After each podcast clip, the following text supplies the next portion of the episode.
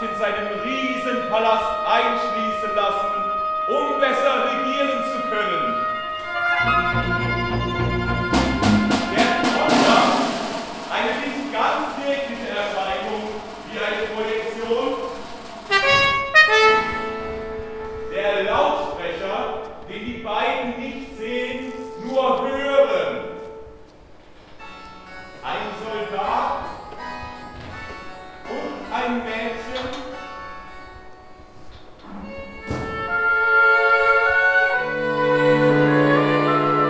Kaiser von Atlantis geht es ja darum, dass äh, ein, ein, der, der Kaiser Overall äh, den Krieg aller gegen aller aufruft. Dass alle gegeneinander kämpfen und es einen Krieg gibt für Ewigkeiten sozusagen.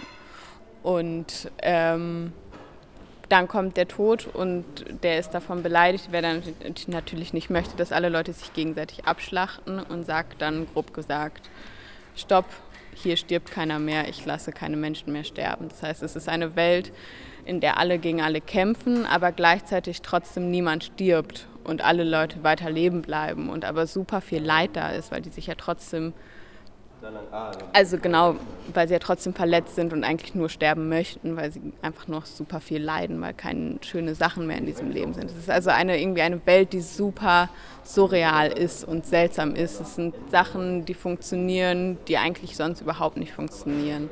Es ist ein riesengroßes Chaos, das entsteht, was man sonst nicht kennt. Der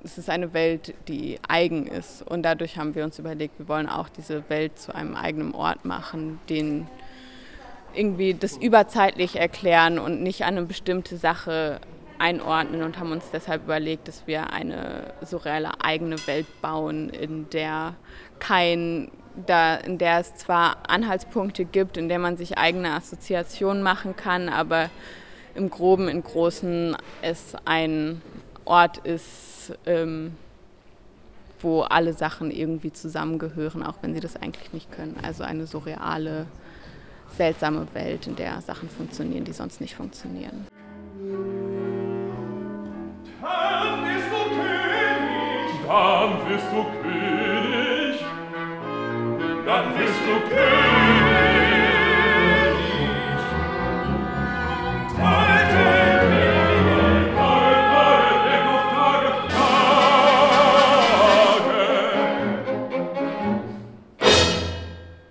So, hey, moin, Gustav. Hi, ich habe die musikalische Leitung und ähm, ich habe den Verein auch gemeinsam mit ein paar Freunden vor ein paar Jahren ins Leben gerufen.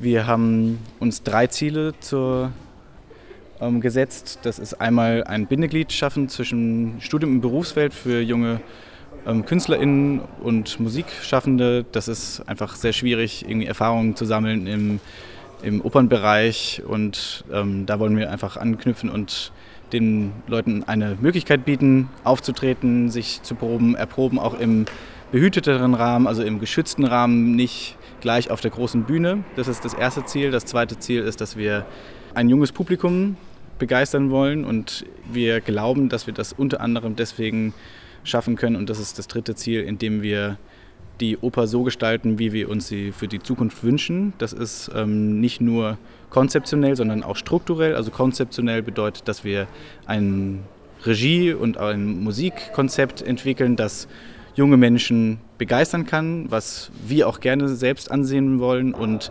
strukturell, dass wir die klaren Hierarchien, die in einem Opernhaus ähm, gang und gäbe sind, ähm, brechen und auf Augenhöhe arbeiten, mit großer Wertschätzung füreinander, mit Mithelfen, jeder packt an und das ist auch ein bisschen ähm, unser Wunsch, dass alle, die bei uns mitmachen, dass die das, den gesamten Opernprozess miterleben können und nicht nur ihren Dienst fahren. Also jeder kommt in sein, äh, zu, zum Orchester und macht Stöpsel rein und danach wieder nach Hause, sondern ähm, es wird einfach gemeinschaftlich gearbeitet. Und das ist aber auch eine ganz spannende Möglichkeit, weil man eben den Raum selbst gestalten kann und selbst das Theater gestalten kann. Wir können selbst bestimmen, wo die Zuschauer sind, wo wir können selber die Scheinwerferpositionen bestimmen und ähm, sind da viel flexibler als in einem klassischen Theater. Bringt natürlich Herausforderungen mit sich, aber äh, sind auf jeden Fall sehr spannende Herausforderungen.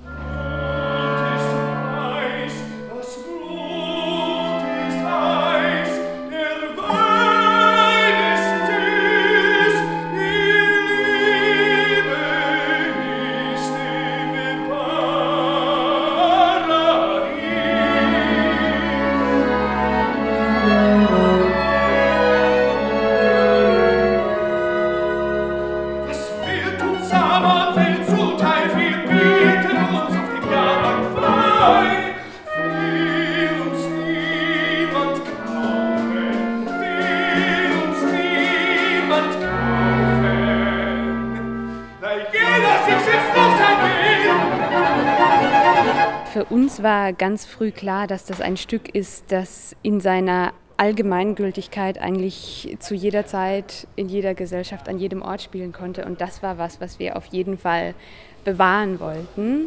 Und auf der anderen Seite haben wir eben diesen Raum hier gehabt, diesen ganz besonderen Raum, wo wir natürlich gesagt haben, wir möchten jetzt auch nicht eine Inszenierung einfach darüber stülpen, die in jedem anderen Raum stattfinden könnte, sondern wir wollen wirklich aus dieser alten Lokhalle heraus auch ein Raumkonzept entwickeln.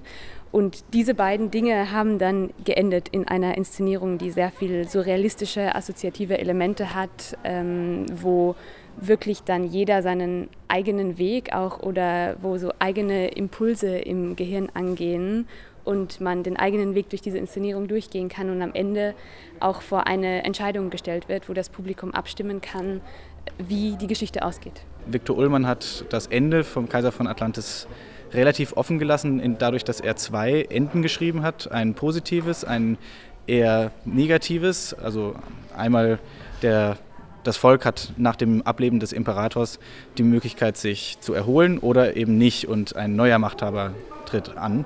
Und diese zwei Enden hat, hat Viktor Ullmann geschrieben und das Publikum darf selbst entscheiden, welches Ende gespielt wird. Also es gibt dann einen QR-Code, dann kommt man auf eine Wahlseite, da klickt man an und dann spielen wir tatsächlich das, ähm, die Version, die das Publikum ausgewählt hat.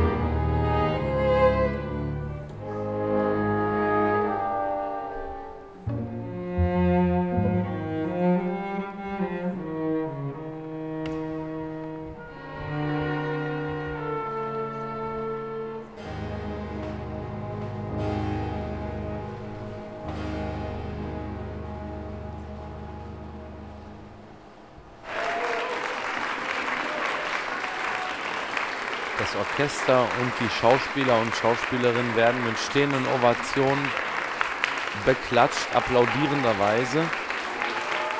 Das Publikum scheint vollauf zufrieden, auch mit dem alternativen Ende dieser Oper.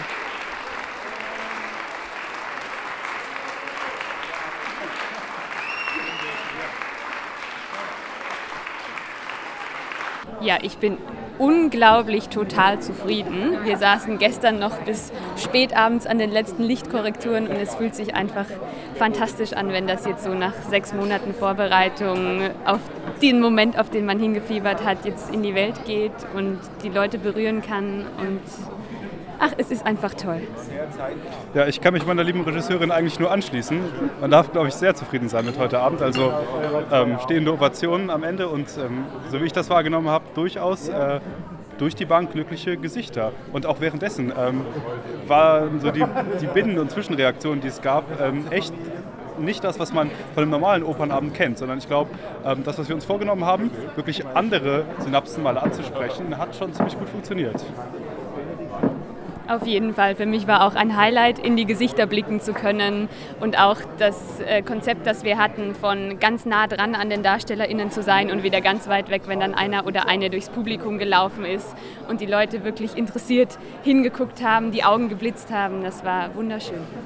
Ja, und die besten Momente waren natürlich, als zwei verschiedene Dinge gleichzeitig passiert sind. Wenn zum Beispiel eine Projektion hinter einem und eine Szene vor einem angeht, zu beobachten, wer entscheidet sich jetzt wofür und wer sieht was und zu welchem Bild führt das dann von diesem Abend. Na, wie fandest du es jetzt? Ich fand's geil, mir hat's gefallen. Ah, wie toll. Schön.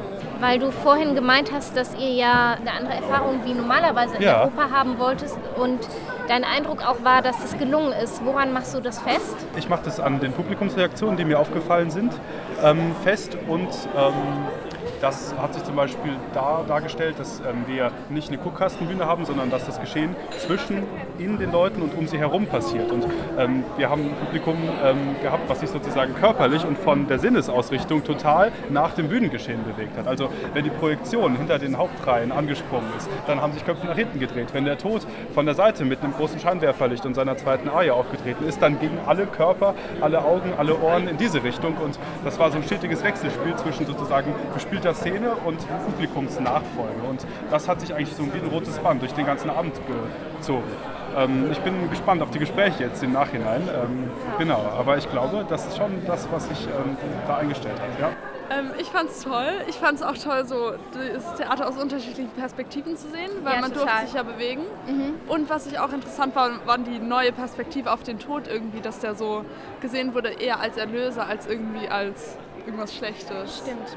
Also ja, fand ich auch. Ich fand es auch total interessant, dass die SängerInnen selber durch den Zuschauerraum auch gelaufen sind und man eben einfach von verschiedenen Richtungen gehört und gesehen hat. Und auch das Spiel mit den Lichtern und mit der, naja, relativ einfachen Bühne, aber die dann doch nicht so einfach war, weil sie natürlich überall war, fand ich richtig cool. Ja, und ich fand es auch mit der Kamera, fand ich toll. Ja, das war richtig, Genau. richtig cool. Dass sie quasi auch Sachen, die man vielleicht von anderen Seiten nicht so gesehen hat, auch gezeigt hat durch die Kamera. Das war richtig cool. Also das Stück ist natürlich äh, in seiner Wurzel zu sehen, äh, in Theresienstadt entstanden und äh, enthält natürlich die zwei Wege, in die es äh, gegen Schluss äh, mündet. Nicht? Also das heißt, wird der Herrscher, tritt er zurück und ist sehr aktuell im Moment, weil auch Herrscher da sind, die verbrecherische Dinge tun. Und äh, das ist das, die Botschaft, die für heute da ist. Und das Stück selbst natürlich, die Musik ist eigentlich gut zu hören, obwohl sie, es ist ja weitgehend tonal, nicht atonal. Äh, obwohl sie von Schönberg, Schönberg herkommt und so weiter ein bisschen. Aber es ist äh, sehr gut zu hören. Und wie fanden Sie die heutige Inszenierung? Die war sehr perfekt eigentlich. Wirklich eigentlich ohne jeden Makel. Und in Bezug auf das alternative Ende, dass hier eben die positive Variante ge äh, gewählt worden ist, die Menschen haben noch eine Chance und es gibt leise Hoffnung. Ja, gut, das ist natürlich, äh, das, das brauchen wir, wir, diese Hoffnung. Also ich meine, gegen jede Realitätswahrnehmung äh, zeitweise brauchen wir einfach diese Hoffnung, dass es besser wird und äh, dass es weitergeht und dass die nächste Generation es vielleicht besser macht als die jetzige Generation. Dankeschön. Ich bin 76 und sage das jetzt einfach, ich habe acht Enkelkinder und hoffe, dass es denen gut geht. Sehr beeindruckend, sehr viel Fleiß dahinter. Aber ich bedauere, dass nicht eine kurze Inhaltsangabe äh, gemacht wurde. Dann, dann hätte man viel mehr davon. Also Also mich hat es berührt, mit, mitgerissen, es ist sehr stimmungsvoll und die Sänger waren großartig. Also, äh, also Und die Ausstattung, da hatte jeder sein, sein äh, Mikrofon oder was da. ja, also wunderbar. Also Ja, gekonnte, gekonnte Aufführung, tolle Solisten. Und auch die, die, Züge, die im Hintergrund fahren, äh, das war auch nicht störend. Also es, es passte zu dem Ambiente. Also ganz viel Arbeit hat dahinter gesteckt, ganz viel. Alle diese Bilder noch dann. Die Videoprojektion meinen Sie jetzt ja. hier auf der Wand, ja? Ja. Mit der GoPro-Kamera, heißt das so? Ich weiß gerade gar nicht. Ich weiß es auch nicht.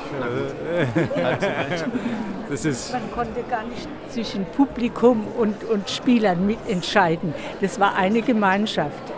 Publikum wurde ja auch irgendwie integriert in diese Inszenierung, oder? Ein bisschen.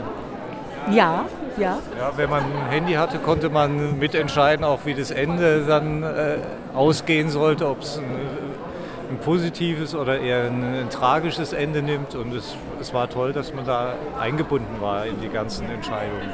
Und sind Sie zufrieden mit dem Ende, das ausgewählt worden ist, über die Webseite oder über den QR-Code mittels Smartphones? Ja, durchaus.